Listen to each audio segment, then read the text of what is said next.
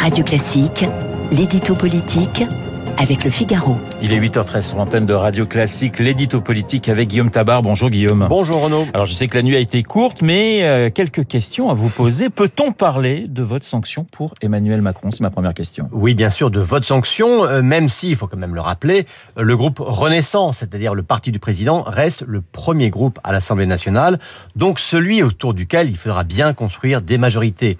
Mais même avec ses alliés de Horizon et du Modem, c'est bien plus bas que tout toutes les estimations les plus pessimistes laissaient entrevoir.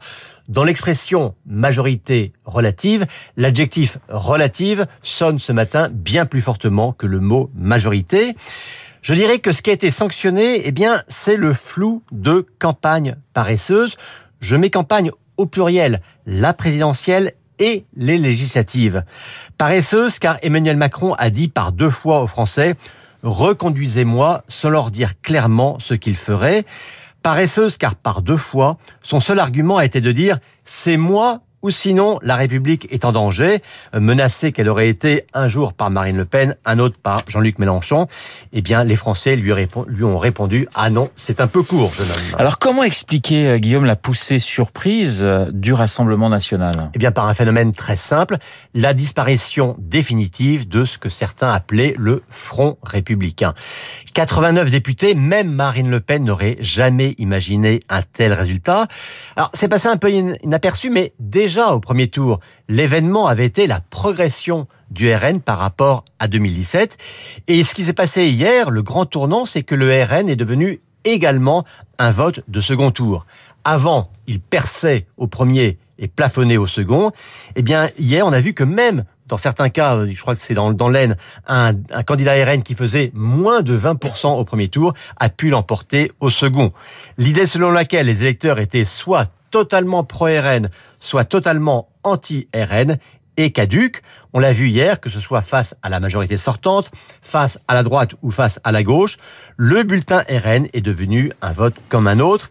Hier, le front anti-Macron a été plus fort que le vote anti-Le Pen. Alors Guillaume, dernière question et non des moindres, Emmanuel Macron va-t-il pouvoir gouverner sans majorité stable ou solide? Écoutez, je dirais que nous sommes ce matin face à une deuxième révolution institutionnelles. La première, c'était bien sûr la cohabitation. La cinquième République était faite pour des majorités présidentielles, homogènes et larges. Et bien, avec la cohabitation, il avait fallu apprendre à dissocier majorité parlementaire et majorité présidentielle.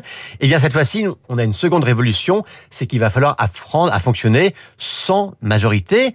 Il y a quelque chose d'ironique dans le scrutin d'hier, c'est qu'on disait que le scrutin majoritaire était fait pour imposer des majorités amples, voire écrasantes, écrasantes pour les minorités.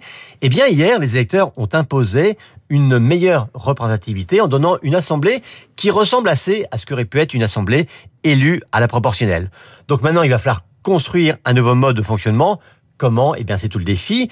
Est-ce qu'on peut imaginer une coalition, j'allais dire, du type à l'allemande, c'est-à-dire avec un programme de coalition négocié entre deux partis?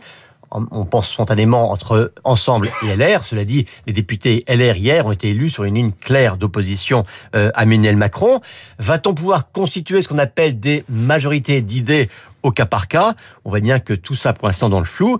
L'ironie, c'est que Emmanuel Macron voulait réunir d'hier, voulait réunir demain un Conseil national de la refondation sur les questions, j'allais dire, plus économiques et sociétales. Eh bien, son premier défi aujourd'hui, c'est de construire la refondation politique. L'édito politique signé Guillaume Tabar.